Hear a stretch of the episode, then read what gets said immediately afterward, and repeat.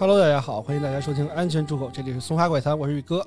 我是毛毛，我是老段，哎，就是最近啊，我也在考虑，哎，我们做了也四五期这个案件了啊，哎，嗯，然后我们也讲过杀人放火，也讲过一些灵异的，坑蒙拐骗拐拐骗是吧？对对，嘴瓢了，然后全都是跟那个命案相关啊。嗯，对，然后事实上，其实我啊，就是做这个案件的初衷是想借着这些案件啊，讲一些人性的故事，也给这个咱们的听众朋友呢一些启发与警示。是从上一期啊，那个我们在对稿，宇哥就跟我讲啊，就是说，呃，从劳荣劳荣枝是吧？我们就是想，还有扫黑那期、孙小果那期，对，其实我们就是想在这个案件背后啊，多挖掘一些挖掘一些这种人性的一些一些点啊，嗯嗯，它未必一定是这种啊恐怖啊惊悚，或者说我操我杀多少人很牛逼，然后我是呃我干多少事情，不是这种让人觉得说听着刺激这种。我真的是，而且我跟老段也说过，我说呃我在写劳荣枝，我在写孙小果的时候，常常常我也会有触动，包括听众如果耳尖的话也会听出来，我们在录劳荣枝，在录孙小果的时候，我们都会有一些呃触动，或者说有一些哽咽的片段，对吧？对，没错没错，对，所以嗯其实我是想通过这些讲一些将近于人性的东西，嗯然后给大家一些心灵的一个触动，让大家可能在迷茫的时候，在不知道或者说觉得觉得生活没有这个追求的时候，还知道有一些人为了他们的生命，为了他们的这个家庭在努力在奋斗，哎对，对，受到不公的待遇之类的。嗯是，然后因为这期节目我们 什么时候放啊？呃十一呃，对，然后那个前一段时间不是看了那个长津湖嘛，嗯。对吧？然后有些人就说，就是有一些人在微博上已经画出来，就是那个谁，就是就是胡军演的那个角色，对对对是吧？说他死后，这个他不是这个牺牲了嘛，对，对吧？说他死后特别真实。很多那个人在微博上画，就是他们在呃一起盖房子，然后对对那种对其实也是像刚刚宇哥说这个，就是还是想留一些这个完美的或者童话这种东西回忆在我们的这种听众啊或者观众的这种视角里面。所以咱今天就讲童话。对，所以这个，嗯，我还没弄完，你给我进场，破功啊，话太破功！对对对，其实别人我想说的是什么呀？我想说的是啊，虽然那个我们的人生不如意十之八九，嗯，但是还是有一些希望，有一些盼头，有一些呃，哪怕只有百分之一、百分之二的这个呃希望，或者说百分之一、百分之二的这个幸福度，其实对于我们来说也是一个足够的期盼。哎，嗯。对，不要放弃希望啊，努力啊。好，嗯。行，感觉像是说要结束了，要努力啊。对对，嗯然后让毛毛进场吧，哎 等不及了。那今天我们要讲的是什么呢？对，我们啊今天要讲的就是我考虑半天嘛，就是要不然就是案件这种的，就是要不然恐怖，要不然惊悚吧。我就想一些，呃，关于一些家庭啊、温馨啊，嗯，或者说可能这案件不是一些杀人放火的，它也能给别人更多的警示。我一想，哎，那可能跟我们的童年有关系。那童年肯定不是个骂童谣那种嘛。哎，对，嗯那也是，对对对。那也是一种童年。然后我想，哎，那毁童年，还有别的有没有毁童年的？就想，哎，你这动机不纯啊，你这动机不纯，老想毁我们的童童年。对，其实因为我之前也看过，不是呃皮卡丘那个毁童年系列，都跟那丧尸似的那种。哦，就把就有些漫画师哈，对把它做做成那种特恐怖的对对对，啊包括那个数码宝贝，还有丧尸暴龙兽。哦，哦对对对，哎，那我就看小时候咱们童年一般比较柔和的，然后比较委婉的，比较有家庭的幸福感的。其实我觉得啊，就是宫崎骏算一号，算顶尖了吧？嗯，就是国外的啊，嗯，小蝌蚪找妈就不说，国内的一些，嗯呃，国外宫崎骏是一个独树一帜的这个呃漫画动漫。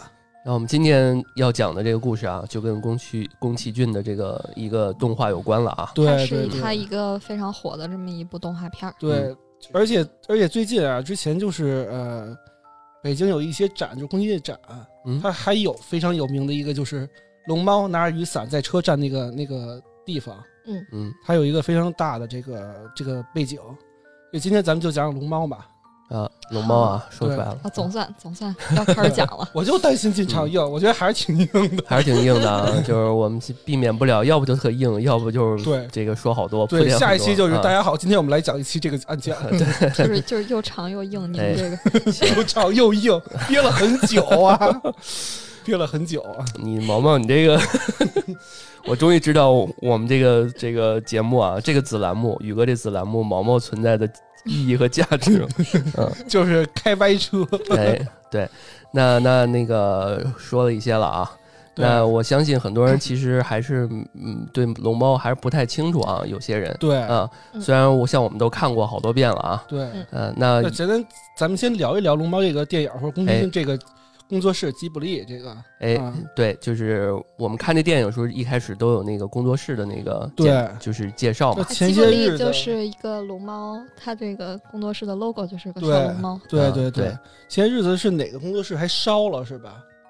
日本的那个特有名儿那个，先过去吧。然后啊不重要不重要不重要，那啊那那个还挺有名的那个。嗯，挺有名，记不住是吧？对，叫什么什么什么紫罗兰就的、那个，就是什么什么工作室，啊，对对，就就就前些日子吧，就啊行过去吧，这 不重要。嗯嗯嗯然后就是呃，龙猫啊，这个电影是这个吉卜力工作室的第三部电影。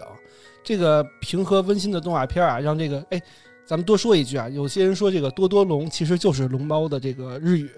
Totoro。对，你看这嗯，我知道的啊。就我们小时候听那兜兜龙兜兜龙，对对那个对对对，是不是就是龙猫？它就是啊好像它不是那个动画片的。就是这个，Totoro 就是这么翻译的。那小时候看那动画片，好像就是这个，就就是是讲的是龙猫吗哎，？你听龙猫的那个那个动画片儿里边的开头的这个音乐就有这个。它好多那个整片好几段都放过那个嗯兜兜龙。对对啊对对昨天特意重新看了一遍。对，就为了这个啊。对 嗯然后呢，这个片儿啊也是获得了这个呃电影寻报的十佳奖的第一名啊，还有哦读者评选的十佳奖的第一名，还有每日电影竞赛奖的日本电影大奖等多项大奖啊，这非常有名儿。嗯，至至于有多有名儿，我们基人基本上九零后，包括老端这些六零后的都看过。我操！我之前劳荣枝，我可承认我是七零后啊，哦对他妈换下一期我变给我老十岁是吧因为吧？在下一期没人就讲民民国时代的事儿了。对我该入土了。对对。但是小的时候看这嗯个动画片儿的时候，说实话，我有一点不敢看，为什么呀？就是因为那个那个霉霉虫，那个哦灰尘精灵，灰尘精灵。哦然后那个鬼对屋，啊啊，对，这里面其实有好多我之前看的比较诡异的啊，啊这待会儿我们可以一块儿都对对，一块儿一块儿聊一聊。聊，对嗯对，又把温暖画风变成诡异画风了。我们简单说一下这个剧哎情，动画片的剧情那。就毛毛呗，毛毛给我们 给我们梳理一下，铁锅炖自己。给我们讲讲这个。快速啊，快速嗯说一遍，就是这个这个龙猫整个这个动画片的一个剧情吧，大概讲什么？哎嗯，这个讲的呢是这个小月和小梅姐妹俩，嗯、哎，嗯、因为妈妈生病在乡下静养，所以他们跟随爸爸搬到了乡下的新家。这个就是刚才说到鬼屋，有很多这个灰尘精灵的这个老宅子。嗯、这里一切都非常新奇，所以他们两个经常出去玩儿。嗯、有一天，小梅呢独自在院子里玩儿，找这个橡树果子的时候，意外的看到了一只憨憨的小龙猫。它是掉进那个树丛里了，是吧？对，它是往是前走，嗯得钻那小洞啊。嗯，对，跟着这个小龙猫，然后掉到了这个洞里，这个睡觉的大龙猫身上。大树啊，嗯他们那个祖传的那个大树。嗯对，嗯、还有一天下雨的傍晚，这小月姐妹两个去等爸爸下下班儿。嗯、当天对是下雨了，然后嗯去接爸爸。嗯、在这个车站旁等着的时候，发现这个大龙猫也来了。这是不是就是那个比较经典的那个镜头？对对，就是啊那个画面。对，对很多人都嗯拿这当壁纸嘛。对对嗯对对，呃，当时呢下呢，回告诉你们，事后告诉你，拿一壁纸挺好玩的。当时这个大龙猫，呃，小月发现它没有伞，那就借给了了它一把伞。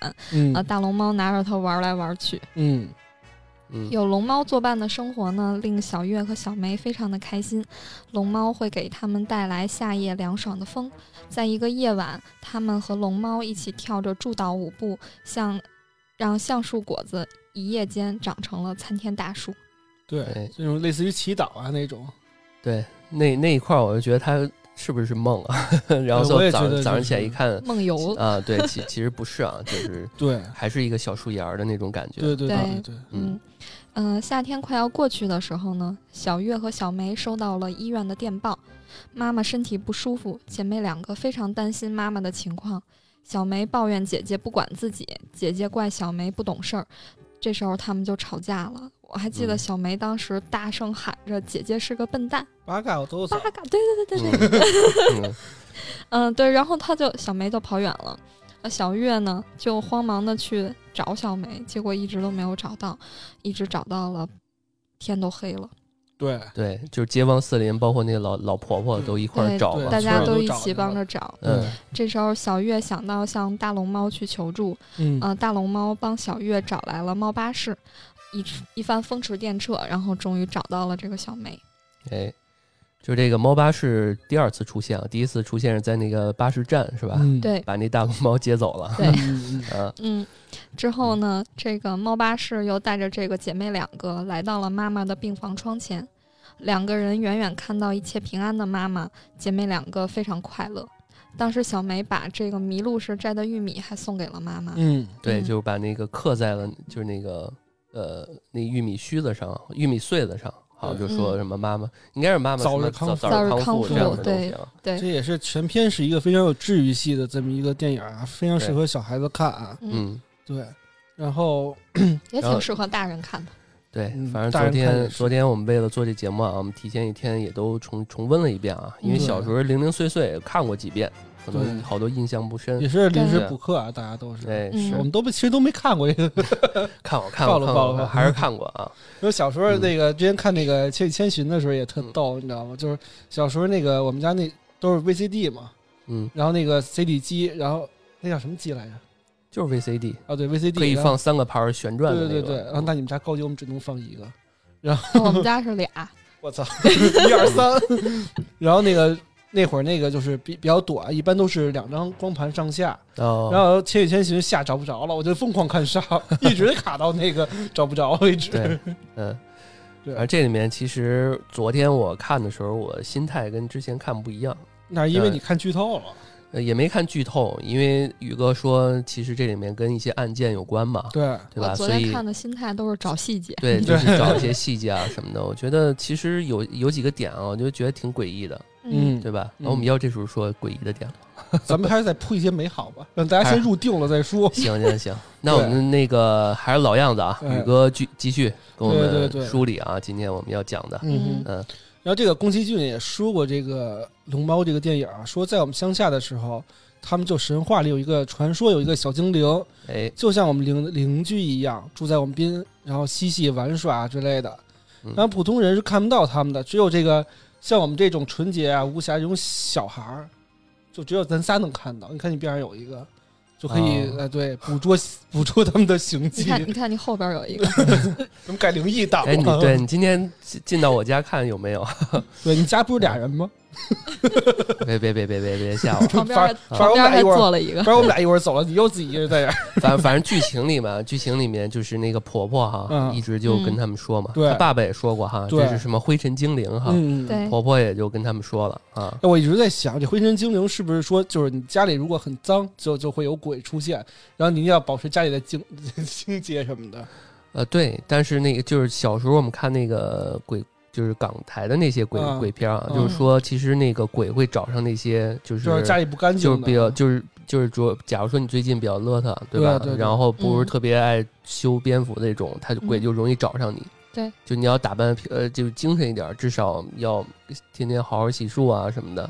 这个等等朝气蓬勃的是做不一样啊。家这对对对，里卫生我觉得家里面的卫生其实也是一样的，因为家里面可能它是一个大的厂，它会更大，它能量会更大。一家不扫，嗯何以扫天下？对啊，所以你看，今天 你们来之前，我特意哎换了家具啊，什什么这个哎打扫打扫屋子呀、什么的啊，就为这期节目啊，下血本啊了啊，还是还是得关 注关注一下啊。嗯，嗯没觉得我们今天家里清香吗？一股清香，哦是有闻到？吗？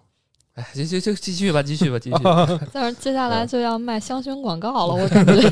开始带货了，嗯对嗯然后这个宫崎骏小时候啊，也是经常听见这种传说嘛，嗯所以他其实也在小路上去等过这些什么玫瑰精灵啊，像什么小呃小龙猫这种情况发生。嗯，然后也是自己钻到这个草丛里去寻找。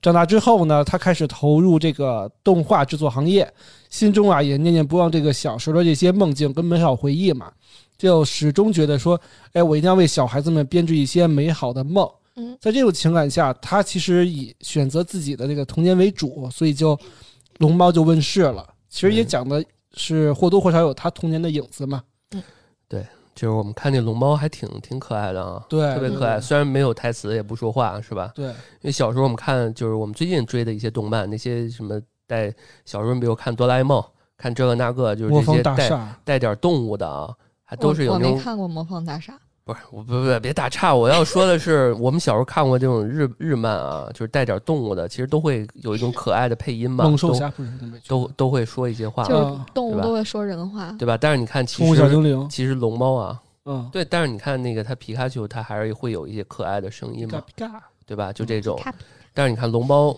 龙猫它就一句台词没有嘛，龙猫会对咧嘴，对吧？龙龙猫会打呼噜，会打呼噜啊，会睁开眼睛，然后会会瞪大眼睛啊什么的哈气什么的，对，打哈气什么的，嗯接着睡，而且一大一小还一中是吧？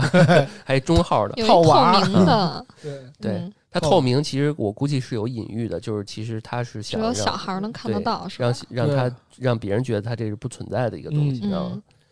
就是这块也可以说，宫崎骏说，呃，就是大家都看不到，但是在他心里呢，确实有龙猫，对。或者说有这么一个小精灵，所以说别人看不到，但是我心里有，它是一个别人透明自己存在的，对，所以龙猫其实嗯也是宫崎骏的一些儿时的一些回忆的对，一些缩缩影啊。啊，对，对，那其实有了这些好看的这个画面啊，嗯，就是我们看关注到，其实这个里面的音乐对。都特别好啊。其。实宫崎骏的这个所有动漫音乐啊都非常好听，包括什么《天空之城》啊，这个太太有名了。对啊，然后嗯《千与千寻》啊，就哎我我之前就是比如呃练钢琴或者弹这个吉他的时候，一定先从《天空之城》入手，然后弹完之后把啪一撂，我会了就完了。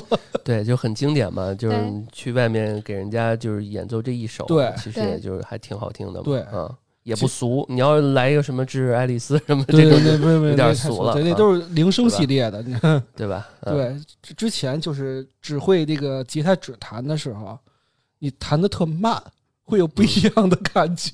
嗯，对，尤其是《天空之城 》。对对对。嗯然后其实这个呃老搭档啊是久石让，就是让就是是这个宫崎骏的老搭档了。嗯然后他也是包括之前我们说的《天空之城》《龙猫》《幽灵公主》《千与千寻》《移动城堡》这些，其实基本上啊都是久石让的配乐，嗯，包括还有那个《菊次郎的夏天》北野武那个北野武的那个嗯作品对啊，对对，其实都是嗯他也是一个大神级的人物了啊。嗯，然后我们应该片头会放一个龙猫的，或者说整个中间都会差一些，基本都是九十样的嗯，啊。反正宇哥给我下了这个需求啊，对需求 对于这个这一期节目啊，我们的配乐其实还是需要很讲究的啊。对，嗯也是也是只嗯我特别相信老段啊，一定可以成功的。如果这篇 如果我们这个稿子啊，嗯呃，没有十万的阅读量，那肯定是因为配乐问题嘛，对吧？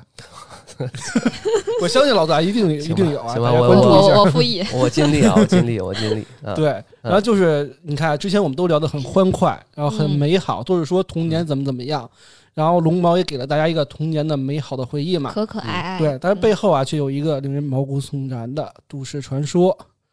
这个龙猫啊，什么玩意儿？嗯，都是传说啊，嗯给你酝给你又酝酿一下气氛。对又是一个案件啊。对，嗯首先其实它背后啊有两个事儿，一个事儿是大家都传说说龙猫源于一个真实的杀人事件，叫霞山事件。霞山，对，霞山，是个地霞是那个狭窄的狭啊。嗯是个地名是吧？对，对啊，这个网上甚至传言说龙猫啊，竟然是由这宗儿童凶杀案改编的。当时我看到这套传言时候，而且这传言不短，这传言即使从甚至是从龙猫开始的时候就一直有，包括零八、零九年、一零年，后来宫崎骏还宫崎骏还出出面去这个辟谣了，嗯对，然后说这个龙猫的真实身份啊是冥界的死神，而这个传闻啊就是一直流传至今。嗯，这种说法里头，为什么说它是死神呢？就是说，龙猫象征着死神，所以他带走了这个小梅的生命。哎，我记得好像说这个龙猫还是只是管儿童的，对，嗯，只是带儿童的灵魂啊。嗯哎，我有一种就是莫名其妙的画面，就是那个龙猫那车，然后里头嗯坐的是无无脸男，就 就就重合串了，串了是吧？平行宇宙是吧？吧？串台了就很奇怪，你知道吗？可能是因为我那 VCD 只有半张的原因。嗯然后这个 龙猫这故事啊，也与这个霞山事件中的这个少女谋杀案有着很多的相似之处。嗯然后这些细节啊，我们后面再聊，包括他后面放的一些东西啊，都是跟着有嗯霞山的名字，就是动画片里面的一些细节。对，很相近节。对，嗯更有传言说什么呀？说这个，如果你在下雨天的时候在车站遇到这个被淋湿的妖怪的时候，就一定要把伞借给他，你就能得到进入森林的通行证，他就能带你走。其实就是龙猫的那个剧情嘛，呃，对啊，对对啊嗯带你走，对 就是可以带走，，就是能进入森林，就是龙猫那个森林里嘛。嗯对。然后龙猫这个故事的结局啊，就是说，其实不是说这个皆大欢喜的，说这个两姐妹就是到达这个病房之前没有与母亲相见，然后妈妈就没了，嗯然后加深了这个人们对他这活着是否是很怀疑啊。哎，你没觉得那他的妈妈画风跟其他人不太一样？对我也觉得很特别奇怪。像《一休哥》里边那哎，个，我也是修卫门，对，就是那个发型啊，发对际线都就有点日本武士的那种感啊，觉。对对。对，对因为后面不是说嘛，他可能我我看一些资料说，可他可能是得到什么就是肺痨的那种病。啊。肺结核，啊，对，就嗯类似于这种吧，好像反正整嗯。整个剧整个戏份里头，就是他妈妈的戏份特别少。所以掉头发。对，只有嗯，是啊吧，我不知道他那发型掉头发。就是发际线特别高，你没啊，对，我觉得他他他妈妈可能不是画风问题，可能就是就是一种病态的那种造型就是生病的这种描绘，啊那年代也有，毕竟沈从文那编程都 怎么又提 编程？但是但是其实啊，我关注了一个特别大的一个一个点啊，就是结束了之后，啊这不是放动画片结束片尾了吗？片尾就有一些呃比较好、比较欢快的一些，就是他们这个一家的团聚了。对嗯还有就是那个他妈妈跟两个小姑娘一起泡澡，对然后但是他那发型还是那样的，也就是说，如果片尾是他妈妈已经健康了出院了，按道理应该是有一些变化才对。还有一个小婴儿在旁边，又不是脱发，但是但是你要说他出院了嘛？肺结核嗯出怎么治院了？是不是现在在那个年，在那个年代就是一个绝症。啊，对，啊？啊，那肯定掉头发嘛。那为什么呀？会可能会掉。肺结核好像最后是粉尘肺这种的啊，这我们不知道，接着聊啊。嗯，接着聊，对嗯，然后你看我们的画风就变了，整个故事啊就从温馨的这个快乐的开始，变成了一个寒心的这个进入这个就。至少疑点也重重重重了对。对对对对，嗯那我们就回溯一下这个案件吧。这就是这是刚刚官司了。，对刚刚宇哥嗯说那个霞山事件啊，你看现在已经二十二分钟了，我们说了 这么多都没进入，都是废。话，对，我们下一期一定要直接进入主题，一刀切。得得嗯硬一点儿。对，得硬一点，硬核一点啊！哎呀，没事儿，因为毕竟我们这一期有难度嘛。啊，对我们也是给自己打气呢。嗯，是，对，来吧，然后我们回溯一下案件啊，就不知道有没有大家听说过这么一个都市传说啊？就内容是什么呀？就是宫崎骏这个龙猫的两姐妹，其实早就没了，早就死了。嗯嗯而龙猫本身啊，它也是死神的象征。而电影中啊，也有各种的迹象表明出这根本就不是一个儿童电影。这内呃里面的内核啊，是一个内涵了日本历史上的一个非常诡异的疑案，叫我们之前调的那个霞山事件霞件。山事件，嗯，那案件啊，发生在昭和三十三年。也就是公元一九六三。对对对，一九六三年，就日本特别喜欢用年号，就跟原来咱们中国的古代一样，嗯，什么什么嘉靖多少多少年一样，它应该也是以天和的这个不是天皇的这天个皇的这个嗯名号，对对，对名号为主。嗯对，一九六三年的五月一号，发生在这个霞山市一个富农啊、富农家中。然后这个最小的女儿啊，叫做中田善之，是一名十六岁的女高中生。然后她在放学的时候，女高中生十六岁，应该是高一差不多。嗯，有可有可能，但是他们跟我们那个算法是不一样的，对对对，就不不太这这知道了对对对是有道理，啊反正就是高中吧，啊。我们接着说啊花季少女，嗯花季少女。然后放学的时候啊，这个中田善之就在归呃回家的途中啊，就莫名其妙消失了，哎，失踪了，对，失踪了。怎么失踪的呢？当时啊，情况非常紧急。下午三点的时候，这善之啊，就是离开学校之后回到家里，这个车程路程啊，其实不超过一个小时。那应该四点就能到家，对对，嗯然后直到当天下午六点多了，其实家里啊，发现这孩子怎么还没回来啊？嗯，就派他哥叫田中健治去学校找妹妹，说你看看对啊，哦对，嗯中田健治。好嘞，我知道了。结果妹妹跑到学校里，嗯呃，哥哥跑学校里问，人家说我们说我妹去哪儿了？然后校方说，哎，早走了呀，那三点多就回家了。然后哥就扑空了，说有可能是我们那个就是没赶上，没抓住。呃，他其实他已经回家了嘛，就是错过了，就走走岔了，对，走嗯岔劈了是。吧？嗯嗯然后呢，或者说跟小姐妹出去玩去了，所以他就说：“那我回家再看看吧，没准已经到家了。”所以他大概在七点半的时候就回到家中了，然后发现啊，哎，妹妹也还没还是没有回到家，嗯就比较着急。就正当着急的时候啊，这个大概七点四十左右的时候，哥哥一出门，哎，盼望啊，发现他们玄关的那个玻璃门上加了一个白色的信封儿，嗯哎，那情况不妙啊，对情况不妙，嗯突然这个戏戏剧化了。嗯那打开信封就吓一跳，说：“哟，这一个勒索信，勒索信对，里面还放着他妹这个学生证儿，就确凿了。嗯就证明说你妹妹在我手里绑架了，啊是吧？？嗯对，然后信的大致内容啊，就如下：说想让你们女儿活命的话，也就在五月二号，也就明天晚上十二点，让一名女性带着二十万的现金到佐野屋门前等着我。我朋友啊，开车去取钱，你晚一分钟，这就我们就撕票。二十万现金。对宇，哥给我们讲讲二十万日元当时是多少钱？二十万日元，其实现在就相当于一个普通工人的一年收入，大概换成人民币是二三十万吧，差不多。因为要那会儿的钱也不多哈。对，因为那会儿都是固定汇率嘛，包那也不多哈，那也不多，确实不多哈。嗯对，对，其实这个绑匪也他妈没见过什么世面，嗯，嗯有可能，嗯没吃过什么好玩意儿。嗯嗯，然后如果我的这个朋友拿钱这朋友没有按时回归的话，那就到西武公园的池塘里去找你的孩子吧。这是一种恐吓是吧？哎，对这个这个池塘，我想起来当时有一个鞋，对小梅的说小梅的鞋就在食堂里，对对对然后对发现不是小梅的。对、嗯，对，反正就是那老婆婆拿着另外一只鞋一对直这样祈祷嘛。对对。嗯然后如果我的朋友按时回来的话，那你的孩子会在一个小时之内就回到家里了。那我重复一下，repeat。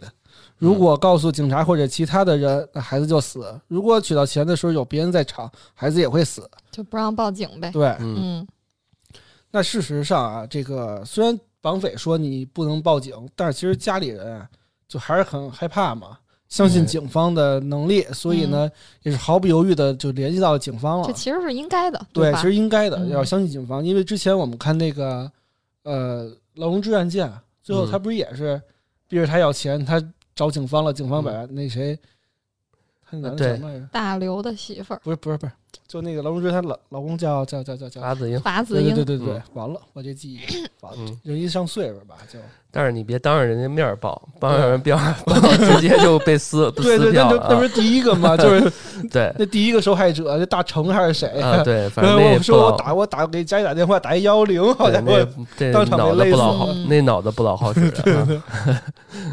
然后呢，这个警方接到报案之后啊，就立马成立这个专案组，然后和家属商量营救方案。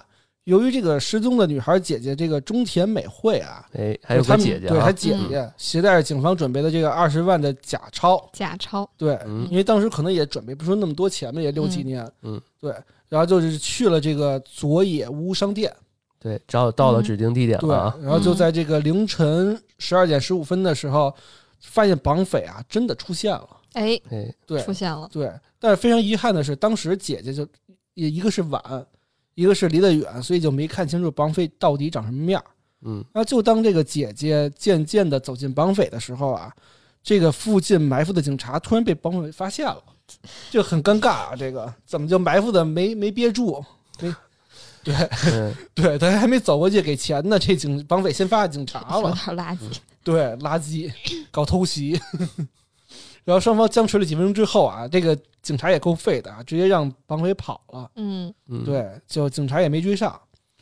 反正好像我们看那个日韩的一些剧里面，都是塑造的警察都特别弱智啊，对对对 是吧？对，警察非常弱智，嗯但是侦探牛逼，啊，可能可能真的是 来源于生活私。人事务所。对啊，所以为什么名侦探柯南这种对对对，可以火起来啊？警察都不行，都是那个米花似的什么，嗯，对啊，嗯。都是这个。对嗯然后此后当天啊，就是五月二号这一天，就白天了啊。，对，警察就嗯赶紧搜呗，赶紧找呗。那没办法呀，就用警犬啊，又找人啊什么的，嗯，搜索这个善之的下落。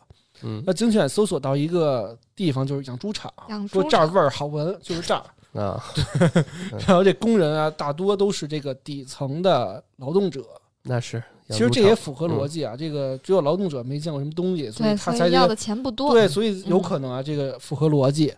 那警察就聚焦在这个养猪场以及附近的这个丛林里搜索，而且他们也知道啊，心里也明白，说当时暴露了，然后有多大代价，所以也不惜一切的警力去搜索嘛。因为如果你一两十天之内找不到，基本就凉了，这个，对吧？一小时内对回家回不了家，几对跟这些绑匪对，跟这些绑匪抢时间嘛，对啊对吧？嗯，所以也是非常重视啊，动用了四十五名警方的警力，还有四十五名的消防队员，因为它本来也是一个小县城，那这个小村儿不少啊，这人可不嗯少。对，啊它其实就是一个小村儿。那霞山这个村儿能找着九十名警力，其实已经很难了呃。这相当于全全部部警力对啊对对而且啊他还拉了什么这种是类似于街道街街道啊，或者说街道地区啊这种物业居委。会什么的，对对对对，用了一百六十啊五名的这个调查人员进行各种的地毯式搜索啊。嗯，嗯，对，这就这样啊搜索了一天一夜，到了五月三号的下午两点二十五分的时候，警察终于在山林里发现了善之的自行车以及披肩。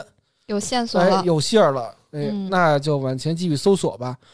然后又搜索了一天，在五月四号的上午十点半又过了一天啊？对好家伙这都两天了，这人还不已经没嗨，那个那个年代嘛，因为一个是那个年代，对然后技术可能也跟不上，还有希望嘛？而且霞山呀也是一个山，其实它是一个山林，不好搜嗯是吧？而且更接近一个。原始森林的状态，当时哦所以非也常难搜。会比较有难度。对嗯，然后猫那个也是那个地方，对啊，也是那个地方，就很像，啊，对也是各种原始森林。它有些场景还挺可怕的。哎，对嗯哎，对，如果你晚上自己听，然后把收音调低，在半夜两点多的时候，你看看，然后也许可以然后放龙猫那个音乐对，然后看着听着我们的案件，啊，那可以，哎挺棒哎大家嗯。晚上好。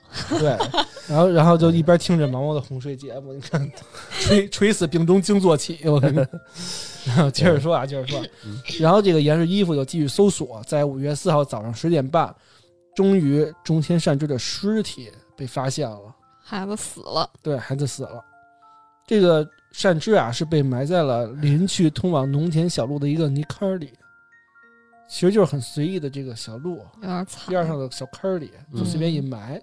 也可能也不是特特别心机的那种藏尸，它就是山里的一个条路一埋了，然后是脸朝下，脸呢被手帕包裹，双手啊用毛巾绑在背后，脖子跟脚被麻绳捆住，而且头上压了一块石头。这是给他先弄死再埋了呢，还是直接给埋死了的呢？嗯，就是说这儿是不是犯案现场是吧？对，至少啊他是被勒死的，他不是被埋死的。嗯，叫什么窒息而死是吧？对对对，嗯因为后来啊，法医就马上第一现场就赶到了嘛，嗯，就去化验，就说这个女孩死于机械性窒息，就是说被人勒死的，不是埋死的，哦，而且生前呀、还有被强奸的痕迹，然后体内还留有残留的液体。呃，那个昭和那时期，嗯，技术也不太行啊。对，当时嗯可能也没有 DNA 鉴定技术这种东西，是，他最多就鉴定鉴定出来说凶手是 B 型血。是也就异性血，那范围太大了。对，嗯，我就是 B 型血。哦，啊，行。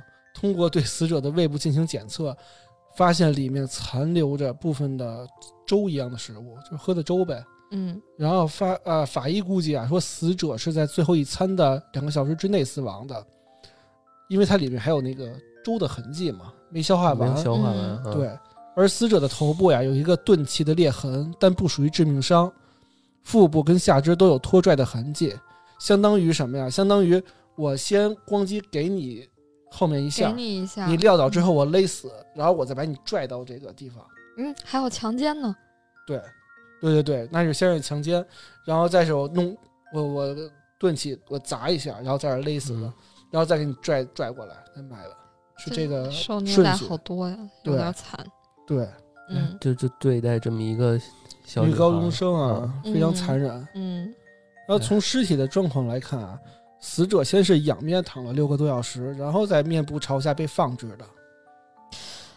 那是不是先躺着奸尸，以后再给冲下埋了的呀？呃，这个先后顺序其实我们不得而知了。这不排除有奸尸的可能啊，因为他这嗯个手法已经很变态了啊，我觉得，嗯，对，而且他这个处理最后这个尸体啊，这特别仓促，我觉得一不是定是特别他不，他他描述的是被强奸的痕迹，那一定不是奸尸，一定是有这种挣脱或者说是这种打斗的痕迹。那那强就是人还没死之前奸奸呃强奸完之后，他人死了之后，他也有可能还还进行了一系列的奸尸的话，你也可能会有一些这个，因为力度比较大，也可能会留下一些痕迹嗯。这个可能哎这个不从而知了啊。就没细说他在嗯就是这个这个女孩儿在走之前经历了很多很多，嗯，嗯嗯，屈辱、折磨侮辱、嗯折磨、嗯打击、受虐待对，死的。所以善知，而且最重要的一点是什么呀？是死者死亡的时间是在五月一号的下午四点二十，哎，那就是说这刚放，学不久，一个小时二十分钟，其实就已经死了。那他收到这个勒索信的时候，当时是晚上七点多。七点四十的时候收到，那也所以就是说那时候其实田之已经呃中田善之已经死了，这人已经死了，哦已经对死了也就是说他是先撕的票，干完之后啊我再捞一笔。是啊，就没打算留活口，对太死了。对他可能本身就是想说去强奸，或者说，然后最后再变成杀人，然后最后，哎，我甚至还再啰嗦一下。拿笔钱然后跑路，对，这还真的是不是还是那叫什么反社会人格了？就有点儿那意思，他就没打算按常理来，或者说他其就实奔着杀人去的。我不是不是，他可能是一啊步一步错的。比如说刚才我强奸，然后你你要不小跑怎么办心致死，了是吧？或者说你要跑怎么办？我害怕你去告别人，我就把你弄死了哦算了。嗯，弄死完之后，我一看，但是他要钱，这属于不属于冲动激情杀人了？他属于完全是属于这种还有目标性。啊死都死了，然后一定得多捞一笔对对对，这个才确实是，嗯人不能白杀，嗯这个意思吧？呃，这个确实有点反社会啊。嗯嗯然后，那既然警方已经找到了这个善追的尸体了，那接下来就进行这个对凶手的抓捕。嗯，啊，这个断案了。这好抓吗？这这森林里边这样，你别看森林这样，其实死者很好，不是什么 凶手，凶手很好抓，凶手比哦这个找尸体还要方简单。哎毕竟有痕迹，然后也能找到他是 B 型血，对吧？对对对，嗯，不是说那 B 型血也挺多的吗？他之前好像还提到了一个养猪场啊，对，对吧哦，那就得先从这儿排除排除。宇哥给我们讲嗯讲后面怎么样了。那么既然啊已经找到这个尸体了，就进行对于凶手的抓捕。而这个霞山事件啊，之所以是诡异的案件，因为善之并不是唯一的死者，嗯，还有谁啊、还有几个离奇的人的死亡跟这个相关啊。但是除了中田善之之外，警方均未做出披露。但我们后面啊可以看出来，我们先聚焦在这个善之案上。嗯目前警方已经掌握了信息，得下以下几个线索。哎，对，首先是关于这个勒索信啊，勒索信就是很有疑点，嗯为什么呀？因为这个勒索信里面都是这个错别字，错别字儿对，还有一些拼音。这就我刚刚其实也提提到了啊，就是他那个要那钱就那么少，对对说明他其实没什么嗯见识是吧？对对对对那对。他文化水平肯定不高了啊。所以有有两种可能，一种可能就是这个人文化水平就不高，另外一种就是他故意伪造成这么一个哦水平。啊那这也有可能啊，高智商，对对，然后高智商，犯对吧？他就故意写的特别对跟那十二宫似的，那搞那密码。哎是嗯，对，然后第二点就是这个，我们之前聊这个勒索金额，金额太奇啊怪了，太嗯太少是。第三就是他这个交付地点在佐野屋，事实上，那佐野屋这个是一个杂货店，这杂货店啊没有挂招牌，所以说不是本地人，你根本就不知道这是一个杂货屋那，所以说就是熟人，哦就是你们家门。口那小卖就是部。街坊四邻，就是做做老呃老老主顾的生意，对吧？就就是这种啊，就是咱们小区门口那小卖部。哦，嗯对，嗯所以你要不是这边周边人，你都不知道这地儿。是那这样搜索范围应该会缩对，一下就一下就小了，而且啊，嗯。警犬对于这个脚印的进行追踪的时候，在一个桥边上停了。这个桥边有点像龙猫里的那个，就是啊有个桥桥，对。啊有个桥对对对对对对，他好像问那个一个老大爷，大爷说那我也没看见，对对对然后他往回走的时候，那大爷问他找没找到，是吧？对对对然后就他就正好跑过一个桥，没回回复那个大爷嘛，对对啊对。所以警犬也是在这个桥边上停止了这个搜索，哦然后桥边上就问人，人说：“哎，前头一个养猪场。啊，又提到了养猪场，对，就当地这个养猪场里头都是平谷地区的人，就非常符合我们之前那个要钱不多，文化水平对不高文化水，平又不高，哎然后对当地有了解这么一个情况。哎，所以啊，这个警察调查啊调查的焦点一下就聚焦在这个哎养猪场。对，嗯这每个点都指向了这个这个养猪场了啊。对，嗯而且就是说句题外的啊，就是村子里平常发生这些偷鸡摸狗的事儿的时候啊，养猪场的员工也是一个首要被怀疑的对象，因为他们也是一个外来人口嘛，嗯而且也是文化水平很低，对，也不是当地人，所以很有可能是这种情况。嗯嗯再加上就是善之每天上下学的位置啊，这个桥跟这养猪场这条路是必经之路，嗯所以啊，警察就说有点这个眉目了，就加大这个调查巡视。那事实上，其实，在五月一号的下午啊，警察还在这个农田里发现一个铁锹，铁锹，经过对上面的泥土进行检验的时候，发现这个土泥土跟这个善之当时埋的地方的泥土吻合，哎，说明就是这把铁锹。物证，对，嗯物证就来了。那么早在那个发现铁锹之前啊，养猪场的员工就表示这里有一把铁锹被盗了，就很奇怪。哦所以，哎，因为揪着这个铁锹的线索，警察就开始盘问这个养猪场里的员工。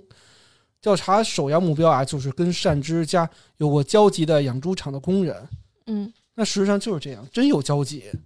这工人就是一老熟人，哦，还能叫上名来，就可能对，所以就在打过招呼，对或者是从他们那儿买过，对对，还真是这样。就是五月二十三号这一天，呃，就是善之被发尸体被发现后二十天之后啊，哎，犯罪嫌疑人叫石川一雄就被逮捕了。那警察啊，具体是怎么去逮捕这个石田一雄的呢？其实非常简单啊。首先，他曾经在养猪场工作过三个月；嗯哦其次，也是说毛毛刚才说的对，他们家跟善之家有过交往，哦，他已经不在这养猪场工作了，对对对是吧？但是他之前在这工作过，熟是吧？啊是非常熟，而且跟他们家也啊有有过交流。哦，嗯对，知道这个善之这个人，嗯。也知道他每早就天放学早就瞄上了，我觉得估计也是，嗯瞄上完之后就一辞职，把事儿一干，把这个责任把嗯。养猪场一推。一，切都符合动机了。对，嗯然后自己拿钱一跑路，嗯。差不多这个流程啊。是。对，嗯警察就开始问了，说这个认不认罪，是不是你？嗯。一雄说是我，哎，我认了。供认不讳对，供认不讳。嗯，那除了犯罪的证言之外啊，还有其他的物证佐证，他就全都撂了。嗯，哎，这一雄供述说，他还在勒索信上啊，还问路来着。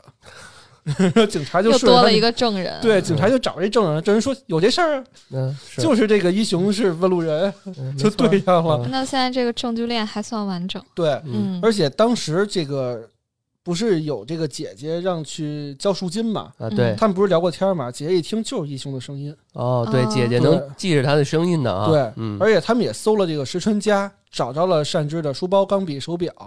哎，家人说这就是善之的呀，那一切都对上了。嗯而且警方说，那你签个名儿吧，一签名，他那字迹跟那个勒索信上的一样，哎，哎 就是这么一个。这太这个太完美了，证据我感觉确凿，对，而且还嗯自己撂的，嗯 一下就不用拷问就出来了。所以啊，这个石川一雄就直接被指控为有绑架杀人罪，被当地检察院处判处死刑。死刑，对，这案件到这儿啊，其实怎么说呢？这个 犯案这块儿跟抓捕这块儿已经就结束了，嗯，就就很很短哈。嗯那看似啊铁证如山，而且已经实锤的案件，突然变得疑点重重了。哎，哎，那怎么回事呢？就是一雄看到自己突然被判处死刑就不服，然后他就上诉翻供。又翻供了啊！对他他之前可都是直接就撂的那都种都供认不讳了。嗯对而而且刚刚毛毛也提到证据链确凿嘛，对，形成完整的证据链了。对这应，该是板上钉钉的，对，这应该实锤的一个案件。他怎么翻的呀他？辩解说啊，说自己受到了警方的威逼利诱，哦，才认下了这个罪行，说这哦罪行是自己曾未犯犯过的罪。嗯，然后他所供认的一些啊被害人的这些物品啊，被绑呃被放在这个他们家中非常明显的地方，这就不符合这个犯罪嫌疑人的这个手法，一般都是藏起来嘛。对，其，实不合逻辑，对。嗯确实确实这么一想，确实有点太对。有点让那那什么了。对，嗯。他就说说是警方栽赃的，嗯，就相当于你开门就放在铅笔盒就放在门口，就给你看的这种，就有点假。嗯，哎，你们呃怎么想这个事儿？我觉得还有有这种可能，有点道理啊。如果你要是阴谋论一下，也不无道理。你看啊，嗯就是最早我们其实聊过，就是那种杀人回忆那电影，对对对？吧？他们那里面的警察，虽然那是韩国啊，嗯他们的警察经常就是因为找不到，因为办案手法的问题嘛，他没有嗯 DNA，、嗯，嗯他们有些时候就觉得，哎，这人有点像，我他就开脑洞。对他，他就专门就是就是在哪怕做一些伪证，对吧？他也要诬陷这个人啊。对，嗯包括原来在俄俄国的时候也是，他们为了要求这个破案率，警察局长就是威逼利诱，让一个人就直接认了，啊对啊，就说对，这个事情你认不认都是你，你要认了，我给你一笔钱，然后让你不至于死刑。对，让你的嗯你要不认，我直接给你判死刑。对，让你的家里面的媳妇儿孩子都能过上好日子，对对对过个十几年你就能出去了啊，对这种对，但事实上，其实这是为了这个执法机关的这个破案率嘛，或者是替一些替罪羊。那有点像那什个，么的顶罪是吧？对，有点像那个香港那些案件。哎，对，香港就是他们不是在廉政公署成立之后，它有一个呃不成文的这个规定，就是说廉政公署你成立之后，之后的事情你可以调查，你成立之前呢就不要再追究了。哦嗯对，新老划断。啊啊，啊，然后我们再说回来啊，就除了这些之外啊，警方还在被害人的被杀现场跟尸体埋尸的地方啊，都提取到了一些可疑的脚印，这些脚印都不是石川的。嗯，对，这些脚印都不是石川的，而且石川说说他跟被害者案方搭案发当天走的一条路同走了几百米，但是没有人看到这个过程，就是他跟被害者走的这条路，他当时供述的这条路，没有人看到。那这块儿就缺了证据。，对，缺了证据链，嗯所以这些嗯证据链这个时候就断开了。嗯对，而且进访啊，尽管啊，这个警方知道这个石川石川的文化程度不高，但是其实石川的文化程度真的很低，低到什么程度？低到他根本就写不了这封啊，看似很低的信。就别说错别字儿了。对对，就是就是他连字儿都不会写名，都不会写。对对对，嗯嗯啊，所以啊，就是石川上后来也上诉了。嗯那这么多证据疑点啊，交到这个东京高院处理之后，法院也觉得说，也是有一些道理对疑点，嗯所以就改判成无期徒刑了。嗯哦中和了一下是吧？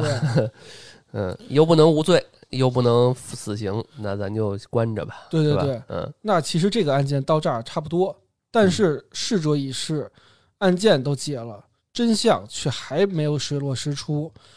后面啊，还有一些令人匪夷所思的事件发生。嗯霞山事件算是日本历史上最有名的杀人案件了，而且他不知道就是凶手到底是谁，就是没有一个确切的，其实也没破案，是吧？对，也不算真正的破案，只有一个呃非常嗯。疑似的。嗯。对，不仅是因为他几乎触犯了日本所有最严重的罪行，你看，杀人、强奸、绑架勒索、嗯，恐吓、威胁、毁尸灭迹、抛尸，哎，就都干了。是我记得是哪儿的法律，还有一个什么对于尸尸体不尊重什么的，对对也也还还有一个对量，就类似于这方面毁尸嘛量刑侮辱尸体罪，对对吧？对对对对对，那所以这个这个也是直接就是把最这些都可以判以死刑了。是，对，嗯嗯啊，更是因为这些案件看似啊落下帷幕，但实际上围绕着这个案件的讨论争议不停啊。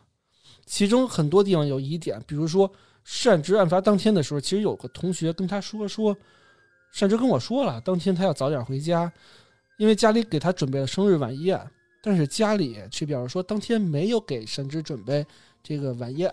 那他那天到底是不是生日，也不知道，是吧？是但是他啊回家确实挺早的，三点多就下就放学对了。对对对，但善之确实是五月份的生日，哦，哦对，嗯生日忌忌日，确实是，这也是非常疑点的一点啊。就是后来咱们看龙猫知道是这两姐妹，一个是生日五月，一个叫梅梅一个叫一个梅，一个叫小月对、啊，对，小月小梅嘛，对、啊，这就是一个很相似的点啊。正好叫五月五月对，啊，是。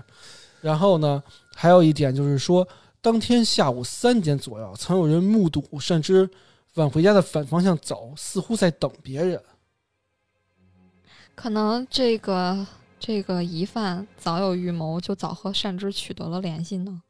呃，不止这么简单。霞山事件中啊，有不少与此案的相关人员，后来都莫名其妙的死了，而且死因千奇百怪，还都是没有明显的死亡动机的那种。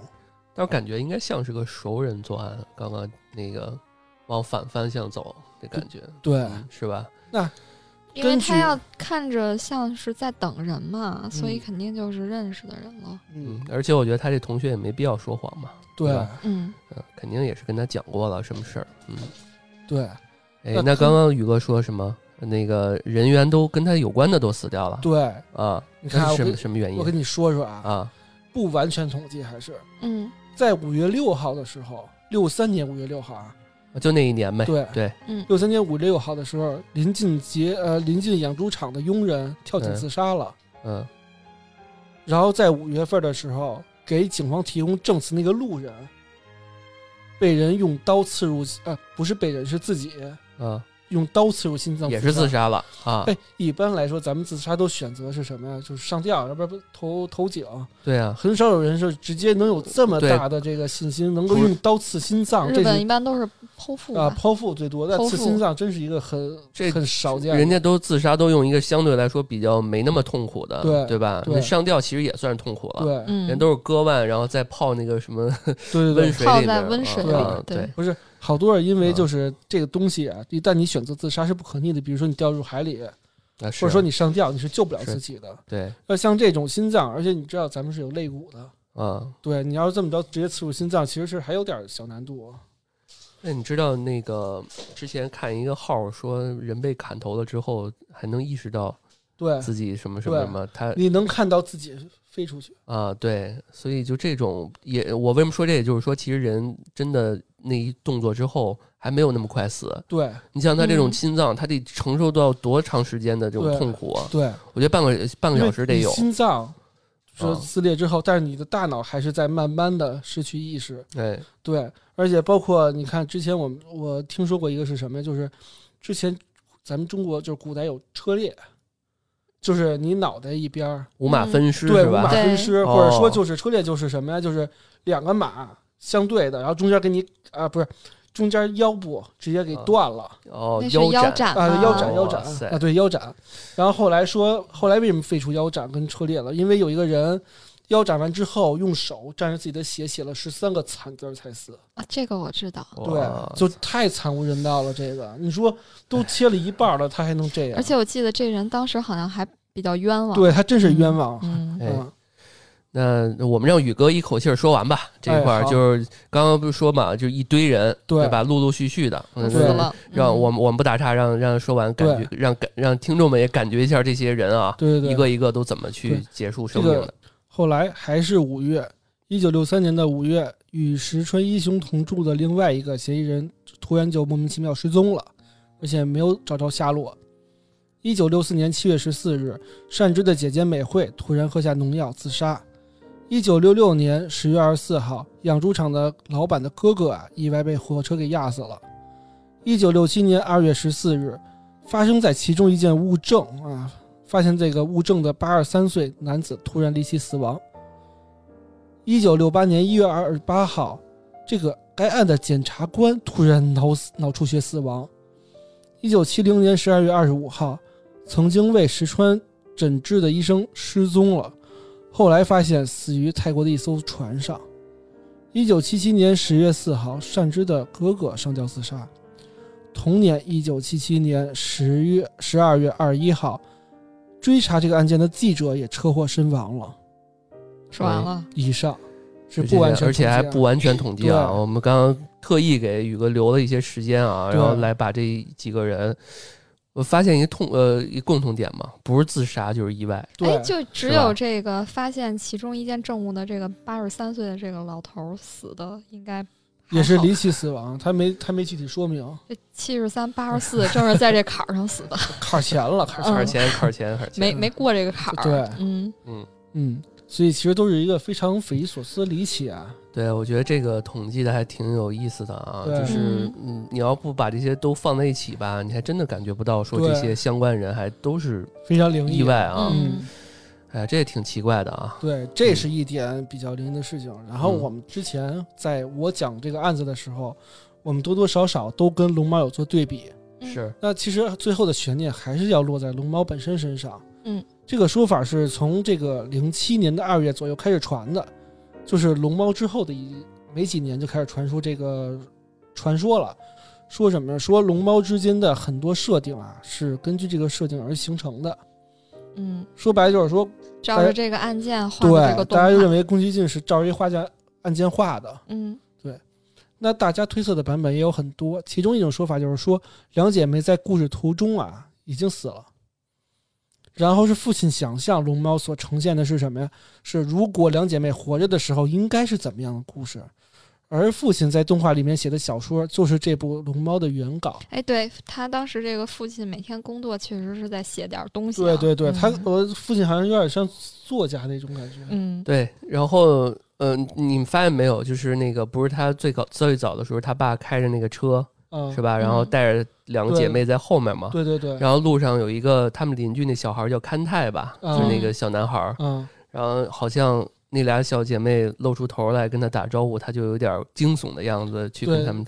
当时第一反应，我就觉得是不是根本就没看到，看两个鬼在那儿。见鬼了是吗？或者说没有看到人。但是他，但是他最后说了嘛，说嗯其实他是这个小孩是一直觉得他们住到这个鬼屋害怕，啊，康泰当时还送伞给他们了吧？嗯，对就是但是一开始嘛，作为一开始来讲，这俩就是其实挺诡异的，对对吧？啊，嗯，还是有点惊讶吧，多多嗯或多或少。而而且且这个他爸写这小说，哎，呃，刚才不是说说以为以为活着，其实死了，就特别像蜡笔小新。小新也是住在这个就是小新县是吧？小新他妈不也是，就是因为这小新说为了救一个人死了，他妈就疯了，然后借着这个回忆画的蜡笔小新。对，在哎精神病院里跟这个作者讲的这个故事，对是这样传说的。对，而且这里面有好多场景都特别魔性啊！我这边记了一个，还有一个就是说，你看那他们到那新家之后，嗯，那俩小孩不是晃悠那柱子吗？对对对，然后嘴嘴里面一直说这个家好破呀，呃，好像鬼屋啊。然后呢，就很魔性的在那儿翻跟头，对对对，在草地里翻跟头他那他那底下就那个就剩一锥形的啊！对，我就觉得，哎呀，什么其实他想凸显的是一个呃孩子的童真啊。然后说什么孩子为什么会说这个像鬼屋？就对，就呃，我我感觉啊，我感觉可能是我们那个国内翻译的那个 什么，样。还里边还说什么爸爸爸爸里面有怪东西啊，说这个，然后爸爸说太棒了，说爸爸从小就想住鬼屋，对对对 对梦想就是想住鬼屋。对神经包病括包括这个爸爸，包括那婆婆，一直都是对鬼不是恐惧，而是说是传言以及这个有点期盼的感觉，这是不是像传说。日本文化的问题和我们对他妈妈也说这个问题了，对对对。呃说我好想看看你们的鬼屋。对对，哎，你看那个日本奥运会也是这个调性啊，我估计他们对于鬼没有那么恐惧。特别阴阳、特别阴间的那对个，对对对对，嗯。尤其那个那个骑马那个马术。还，有那气球，对对对，啊，那个那个有点像那个呃叫人头气球。啊，对，嗯啊，嗯，那不是你喜欢的富江系列的感觉，嗯对，然后呃，大部分啊，很多人都认为这个龙猫是这个案件的隐喻，我们刚才也提了。那以下有几个理由啊，我们都就是相互讨论一下啊，聊一哎聊。嗯，就首先就是说什么呀？这个岐山事件啊，是在霞山对，啊岐玉县啊对祁玉县的霞山，所以叫岐山，你知道吧？我就是省略了。啊，嗯，这个岐学到玉县的霞山市，这岐山啊，岐山事件是电影《龙猫》硬他妈说，行吧行吧，别给啊。听众带坏了。嗯。对，这电影《龙猫》的地点是在霞山市边上的城市。嗯，这影片啊，原名叫做《隔壁的多多龙》。隔壁的托托龙，对，嗯。就是说这个城市的边上那就是霞山。啊。啊。对，是。而且影片当中啊，也多次提到这个霞山的地名，以及这些或多或少会有霞山的这些名字出现。嗯是有有对。有。就你刚才说那个鬼屋，他们一进来，鬼屋这个房子啊这个灰尘非常厚，而且蜘蛛网非常多，也也也验证了这一点。嗯，因为他们后来那个屋子也是这样的，嗯也是积了很多灰什么的。嗯，霞山事件发生在五月一号。龙猫两姐妹的梅子，我们呃 两姐妹的这名字我们也说了，啊，对，也是啊，日文的五月以及这英文的五月，对对吧？嗯对。然后在影片中，姐姐是十二岁，妹妹是四岁。那你知道这个我们的受害者善之，他是16 16岁十六岁，对，啊这是一个设定啊。嗯然后霞山加一块儿不就是十六岁吗？对啊，就是十六岁啊。嗯嗯霞山事件，妹妹失踪之后，姐姐是去交付赎金找妹妹了。龙猫也是姐姐找妹妹。啊，对，小月找妹妹，嗯霞山事件当中，被受害者的这个女士这个善之的尸体被发现之后啊，姐姐做笔录的时候说了自己梦遇见了猫妖了。就姐姐哦这个后来就是、刚刚跟案件里面还没有说哈，对这一点，对嗯遇到了巨大的狸猫，而电影里头嗯当然我们知道只是遇到了一个巨大的龙猫。啊，在影片当中啊，妹妹突然离奇的失踪，姐姐跟村子里的人就是慌忙寻找，并在田边的这个池塘捞下了一只鞋哎，子，大家都记我刚才得。提到了、这对，咱们都说了，这个在桥边这个池塘，大家都记得啊。下山事件啊，这个死者的遗体也是在这个田间被找到的。勒索信上写到：“说到池塘去找你们的孩子，也是这个不言而喻啊。”嗯嗯有一些脑脑洞大、眼神好的这个网友指出说，影片从妹妹上路找姐姐那个不是姐姐找妹妹那一刻起，两姐妹就没有影子了。那我们知道，其实有的时候，呃，看一些灵异事件或者恐怖的这个影片，鬼都是嗯鬼是没有有影子的对，影子。嗯哎，但是这块儿我昨天仔细看了好多遍，其实嗯我是没有发现，因为当时这个呃姐姐最开始找妹妹的时候，我特意看过了，那时候是白天还有影子的，对，然后慢慢天黑了以后，天黑了怎么可能能看到影子呢？但是有月光，嗯，反正当时我是没有发现这个啊，嗯，这也可能嗯是一个。这又是阴谋论了啊！我觉得那我们的听友朋友，呃，听众朋友，如果那个再去看龙猫，然后也可以看一看这个细节。嗯，对，把它当恐怖片看吧，就是但是这个工作室怎么说的呀？就没必要画。对。这这么说公主说就是啊说到最后的时候，那可能大家也没那么细心，哎所，以就省略了。但是但是你像宫崎骏这么一个大艺术对，大细大师上，节控啊，他是他是对于每一个他怎么会忽略这个我记得当时勘太骑自行车，然后自行车的影子，呃，动来动去，对对对这个都画出来了，嗯是一致的。而且嗯宫崎骏在近几年，在一八年的时候还说，他为了画一个人的笑，小女孩的笑，嗯，用了一年半的时间去观察一个小孩。对啊，嗯就是这么一个极致的一个细节控，他为什么会忘了影子？这是一个很很奇怪而且啊说不通的地儿。不光嗯画面和这些细节影子，对，就是那个猫，就是那个大的猫开车，呃就是开那个龙猫车的时候龙猫车的时候，嗯，它那不是有那个呜一下那个那门开开了吗？对对吧？那声音不也挺挺挺挺那个阴间那声音吗？嗡嗡而嗡，对啊那样下来。就是它它每一次啊下来的时候，当它正对着我们的时候，那个声音是比较厚的，就是比较那什么的。嗯然后呢，他把那小女孩接到去找妹妹的时候，就是背着的，嗯是背着的。也就是说，我们是看到这边门是在这边开的。嗯嗯的时候，它那个声音就会变小一点，就是你能听出来它是声音不是在正对着那个声音。对，这都符合这个正常逻啊，辑。对啊，你看它嗯这一点儿都做的这么细，他不可能把影子给忘了吧？对，这是一个很奇怪的地儿啊。所以我所以我觉得这个观众吧对啊这么分析，我觉得也有道理。嗯而且吉卜力他怎么可能解释说宫崎骏自己没有细心呢？那不是砸自己招牌啊，吗？对啊，对啊，就对不可能说省略啊。对啊这也不是要真的官方解释，也不可能这么解释。对啊，对？那哪说哪能说我们自己去忘了这事儿啊？你是什么这事儿啊？而且你知道这个老奶奶旁边邻居老奶奶做家务的时候，婆婆，嗯。嗯，对那老婆婆有点什么恐怖，我觉得每次 看着哎，她有点是不是有点像那个《千与千寻》里那老婆婆？像汤婆婆。对，是有点像那画风啊。嗯，对，她好像那箱子写的是什么？写的岐山茶，呃，霞山茶。霞山茶对。啊，山茶。我看有那个茶对，啊，嗯，影片啊里头有一个医院叫七国山医院，就是后来他妈嗯住那医院。对对，他妈妈住那医院，而霞山市旁边的霞山湖边上啊，就真实存在过这个叫八国山医院。哦，不是七国山了，对啊，就改了一名字。这医院干嘛呢？这医院专门治疗精神病跟那个末期患者，就是绝症、绝症是吧末期嗯就是类似于这种临终关怀。嗯，对。那哎，发现那个大猫，那个幽灵车的那个找那个找那个真找着小梅了嘛？嗯，他然后他那上面不是有那翻那牌儿嘛？对说下一站就是第一是到那个小梅找小梅嘛，找着之后翻了一下，变成那个七国山医院了嘛？，对对，那个院是他妈的倒着的，对，就是一百六十度，就是就呃一百八十度掉掉掉过来颠倒了一啊，下三百六十三百六十度啊，不是三百掉不是圆圈转了吗？一百八十三度，百六十度不啊啊啊还是原来啊 啊一百八十度掉过来。小的是吗？我觉得那块的用意，你们觉得会是什么样的？它就完全是反转的，就是我可能会，如果过度解读，可能就真的吗阴阳相隔啊。那我那真的，你回头再看看啊，完全是吊着的啊还真是啊，啊！这我还特意看了一下，嗯它是完全，因为它那个字儿是完全我们这个中文能看得懂的嘛，嗯对吧？对八国山医院啊，主要治疗是什么呀？肺结核。嗯嗯，这里是非常有名儿是什么呀？是隔离病房，因为肺结核是这个传染病，啊，对，没错，嗯所以嗯这还是比较有依据的啊。嗯，而且还有最重要一点是什么？是日本神话里头龙猫本来就是把死人的灵魂相连接的，是死神的冥呃死界呃死神界的冥魂冥神，冥界的死神，太牛逼了！我这话，龙嫖的。着着急走啊，是怎么？的？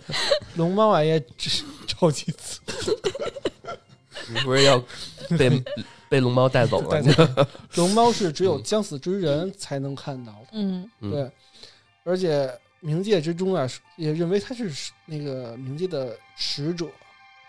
嗯，更有人考证说，这个多多龙一词在挪威神话里就是死神的意思。哦，对，这个还还能追溯到挪威神话 我也我也非常神奇啊，这居然挪威神话。啊！我觉得嗯那个这是这应该，我觉得是那个宫崎骏做了很多的功夫了，在这一块儿啊，他应该是探寻了不少的这方面的一些，这个点。啊他这就非常巧，嗯，让你觉得有又说不出来。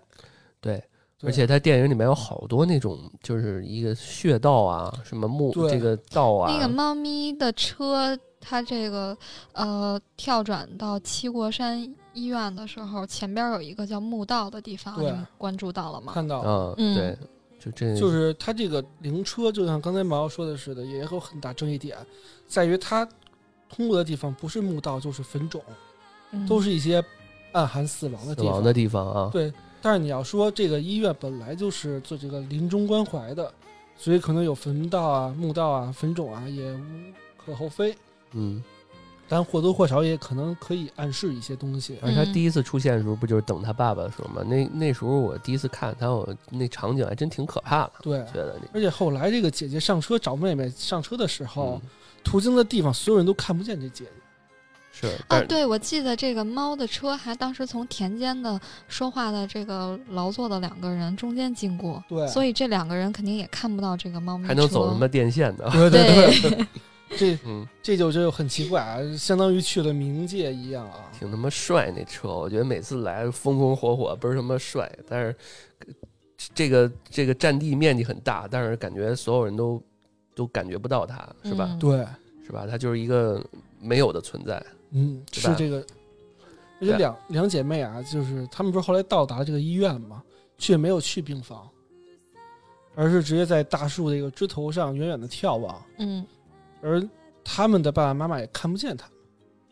他妈对爸说：“说感觉他们就坐在这个松树上，笑着看着我们。哎，感觉对这嗯句话，你不觉得就像两个人没了一样？对，到那儿我就觉得特别怪，对就觉得诡异，就前后不嗯搭着。你要真去了，你为什么你你妈都绝症了，你看一眼，看看，对，我觉得，这个小孩儿，我觉得小孩不一定不真的没有这种心机，啊一定是特别想见妈妈才对啊对，不可能有这种这种说哎在远处看个妈妈这种嗯情况。所以他们嗯特别像什么呀？像天人永隔的感觉似的。对嗯对，就没法触碰到妈妈了那感觉。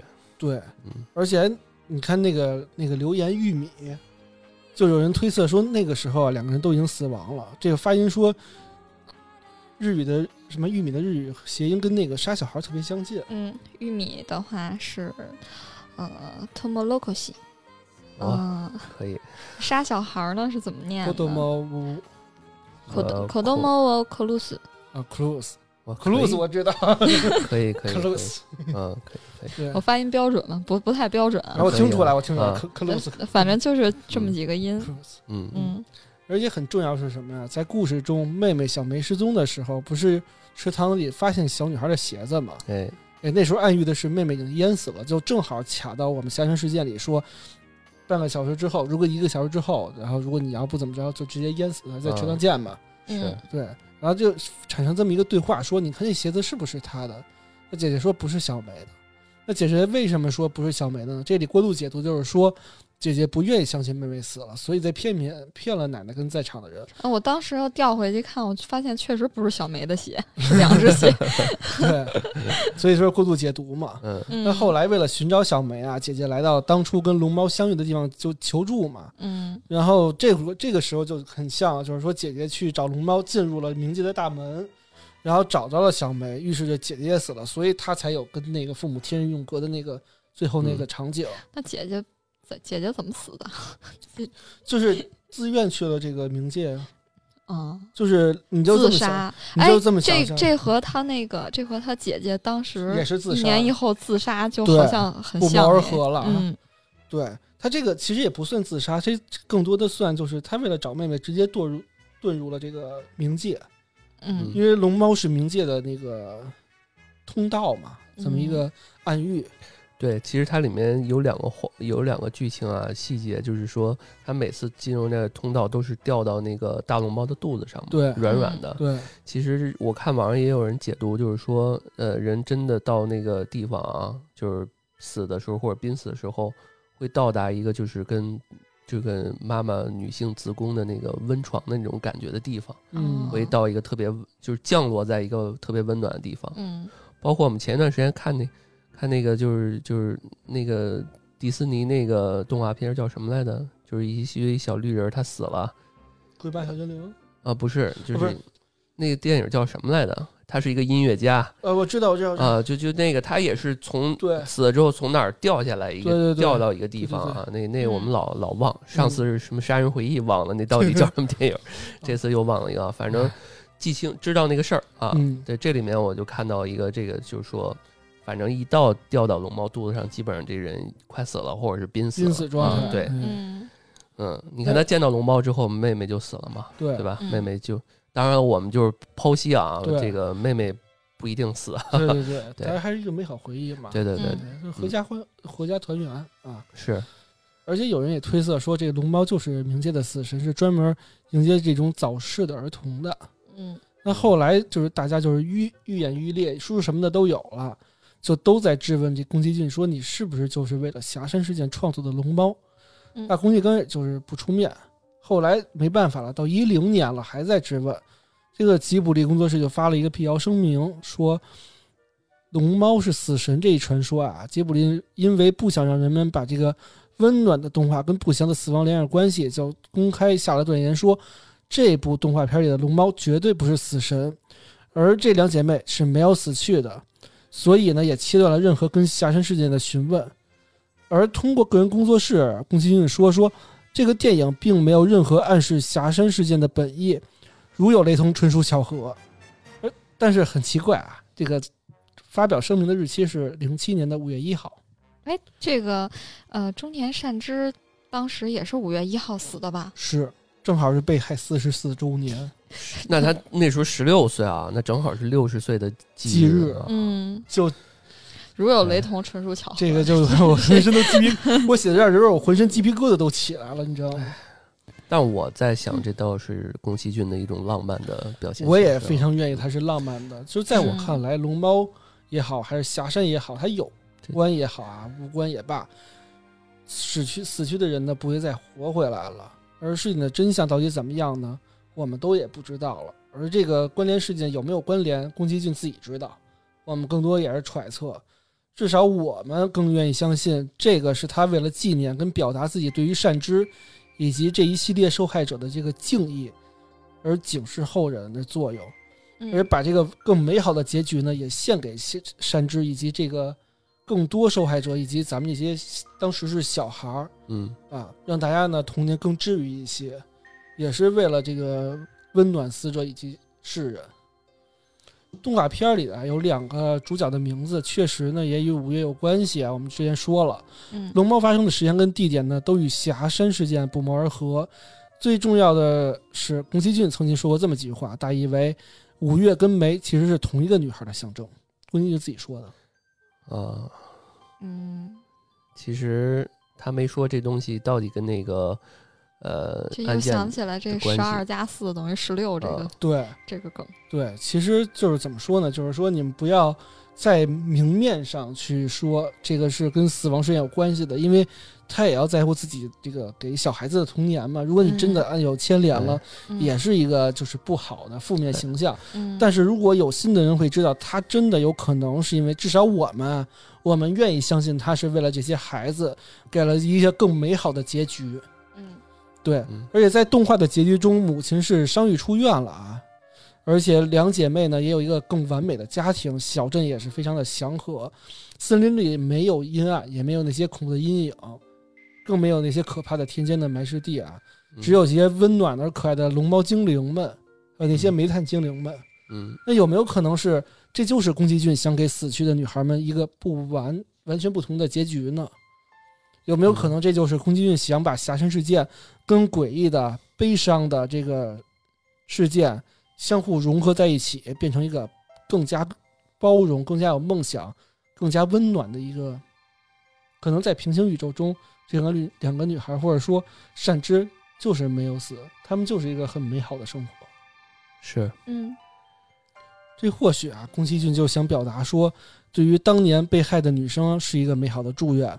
如果他当初能看到龙猫，能被这个善良的鬼怪所帮助，甚至他掉下去的时候真的掉在了龙猫的肚子上，嗯啊，那一定是动漫中的这个像女主角一般啊，这个很快乐。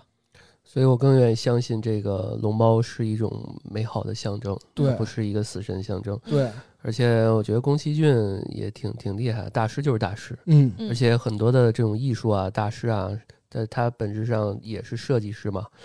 呃，设计师还都爱在自己作品里面加一些私货，是吧？对，加一些自己的，因为每个人都对于嗯自己的童年，或者都对于自己的东西更更对啊，更你要理解你。要完全把这事儿承认下来了，就都不浪漫了，对对吧？有有点目的性很强，刻意而为之的感觉艺。术家从来不会解读自己的作品，只会让别人猜测自己的作品的。对对对对，甚至他创作的时候根本就不知道这是什么玩意儿，嗯别人给他解释。是，对，哎呃，那这一期啊，其实是这样的，就是我在做这一期的时候，如果割裂的来看，嗯这个案件其实是一个更加诡异、更加惊悚，甚至一些恐怖的案件。虽然这个案件就是没有我们之前那些，比如说杀人量那么那么多，或者说那么是那么那么残忍，但它其实也是一个对于小孩的一个是很大的伤害。在当那个时候的社会，简直是一个灾难性的一个全国性的事件了。是因为我在一些平台看到啊，我已经看有听众在留言说，零零后听众已报道啊，也就是说，嗯未来我们可能会有很年轻的，甚至小孩的这种这个听众啊。嗯，那我觉得我们作为呃，也算是自媒体了吧，嗯对吧？对我们还是有义务说把呃不能更太美好的、而且更向上、更向对善的。而且就像宇哥刚刚说的，就是我们，呃，一些我们作为作为案件，我们都把一些这个名字啊，还有一些就是呃刻意化的一些这个场景啊，嗯我们给它去嗯模模糊化了啊。我们更加突出的，你看这个，我在讲这个案件的时候，我整个的这个逻辑是什么？是把这个案件的残忍性、做饭的手法、呃，作案的手法，我都给它引掉了。能一句话带过就一句打一句话带过。嗯。而我们其实我跟老段跟毛毛，我们更多希望讲的是什么？是宫崎骏对这个案件整个的一个反转性的这么一个表现手法，以及最后的一个结果，对，就是龙猫对于我们每个嗯人来说的美好的童年。对，对嗯我们希望就是有更多的这个小女孩儿，或者更多的小孩儿是有一个美好的家庭的，是。而且我们也希望过去的失去的，或者说遭受不公正待遇的这些人，无论是成年人还是孩子们，嗯，都会有一个更美好的结局。也许现在你遇到的是一个你的坎儿，但是你可能翻过这个沟谷沟壑之后，就会发现这是一个更大平坦的这个平原。嗯。嗯。对，对，所以有些时候教育一些小孩儿的时候，让他们的童年更完整的时候，呃，小孩儿们经常会把一些自己的童年或者是一些感情寄托在一个嗯，呃可爱的或者一个玩偶的这个身上啊，对对对，对，所以作为家长来说，我操，说好像我有孩子一样。作为这个大人来说啊，一定是要帮他一起编织这个梦，是。对吧？而且童年就那么几年，家长真的不嗯应该直接亲手的破碎孩子的梦想。呃对啊，就是我前两年看一个文章说，小孩不爱吃东西，嗯你就跟他说说那个什么哆啦 A 梦或者是谁也爱吃，嗯那他就吃了 哎，我之前看过一相反的，啊，就跟那孩子说说你这烤串好吃吗？好吃，这是喜羊羊。那小孩哇就哭了，这太过分了吧这个对，然这后那好吃吗？好吃。这就是这就是反例啊，这这一下就给孩子留了一个阴影。然后那孩子一边哭着一边吃，说真我跟你。说，我跟你说，这个很有可能，这小孩儿可能一辈子就不不吃羊肉了。小时候就因为我我见见过那种啊，就是因为小时候被家里面吓过一次，就对一些事情，那真是特别敏感，那都是生理的，就正是这个小孩儿性格啊各方面养成的一个时间啊。对。对因为这个阴影啊，有的时候它不会随着时间流逝而去痊愈，而是你可能阴影的时候只占百分之三，但是当你成年的时候，它还是百分之三，无论你多大，它都是那个比例，嗯它也会成长，它一直在笼罩。对，然后这里面还有几个细节啊，比如说刚刚宇哥这个梳理案件的时候说，他的一些周边的一些人都相继这个死亡嘛，意外死亡啊什么的。然后，但是其实那个龙猫这个电影里面，所有的这些人啊都特别的友好、祥和，对，没有任何一个有冲突的人，嗯，对吧？你想那个呃找妹妹的时候，那个老婆婆就说，就跟那个勘太说，你找你爸爸过来帮忙。嗯，然后所有的那些这个村子里面，我感觉所有的那种年轻力壮骨干啊，对，全都都出去了在这个全都那个池池塘旁边里面去找了，这是不是很像当时找山之的样子？呃对啊，就很像嘛。也是而且也是有嗯问路啊、也是有那个全村的人去巡山，也是有池塘。那对啊，而且来电报了之后，嗯那个那老婆婆说他们家不是有电话嘛，对对吧？然后老婆婆说：“哎呀，你真是一个懂事的孩子啊。嗯”然后呢，他去打电话，他的那些他爸爸那些同事也很好，嗯对，然后那个小月的那个老师也很好，是吧？嗯那个小小梅过来找他，是然后他在那个就让小梅坐在中间了。坐在中间，对，我看那块儿都好可爱啊，是吧？嗯所 嗯，以还是给了一些更善意的寓意。对。嗯，对，那个大那个大猫的车，我觉得给人的感觉一开始有点恐怖啊，嗯。但是后面其实挺挺帅啊，呃就是也挺可爱的，挺可爱的。啊，对，这个小梅和小月当时抱在一起嘛，然后嗯。这个呃猫还看着他们，对。对这眼睛就随着他们动。我感觉宫崎骏是故意把这个东西画的帅一点、酷一点，是吧？他没有就是稍微有点恐怖嗯。啊，但是又没那么恐怖的感很多是觉。萌系吧，对吧？对于我们来说，因为它完全跟那个龙猫完全不是一个风风格嘛，长得啊，有点像呃大老虎那个 国中国那种老虎的就是腿比较多哈，对。对，要不它怎么能跑得快呢？嗯，嗯，你这这这是嗯多少个少男少女的抱枕跟那个暖手宝吗？还有拖鞋。是吗？龙啊猫我那会儿我就买过龙猫啊拖鞋跟那个暖手宝，嗯，呃，但是我感觉这东西有点像那个什么卡比兽，是吧？那感觉啊 有点像。哎，也是，它刚开始掉下来的时候，那卡比兽也是，也是爱睡觉，对是吧？对对也是躺在那儿。哎，好像啊。但是后期，但是后期我没觉得它这么大的体格能到处飞，哎，就是还能坐到那那跟陀螺似的那东西小精西，灵笛子，然后就往上就决定是你。啊，就往上走 啊，就是还挺挺灵活的一个胖子。嗯，行，那这一期啊，我们就就到这儿了。我们也是希望啊，就是预祝所有的这个家庭是圆满的，然后嗯预祝所有的小朋友们，呃，是有一个幸福快乐的童年。然后作为这个耳机前面的各种位各位听众，呃，尤其是家长们，嗯还是希望你们多给孩子一些自己自由的童年，嗯，更多快乐的生活，而不是一些呃不可磨灭的挫折教育吧。对，也嗯希望能跟呃这个宫崎骏一样啊，多为孩子一起，或者是跟他一起去参与，对，一起？成长。呃，参与一些这个美好的梦吧。对，啊，你看小孩子有的时候是天真，但是他的梦想，当他成长大了之后，是一个非常了不起的存在，不是嗯一个说孩子说想法都是幼稚的。如果孩子想幼稚的想法真能成为现实，真的是一个传奇啊！对，嗯没错。不要抹杀嗯孩子们的童年跟天性啊！嗯嗯，那今天啊就到这里了，哎，欢迎大家收听《安全出口》，这是松鸭怪谈，我是宇哥。我是毛毛，我是老段，哎，好，那大家这下一期再见。好，拜拜。拜拜。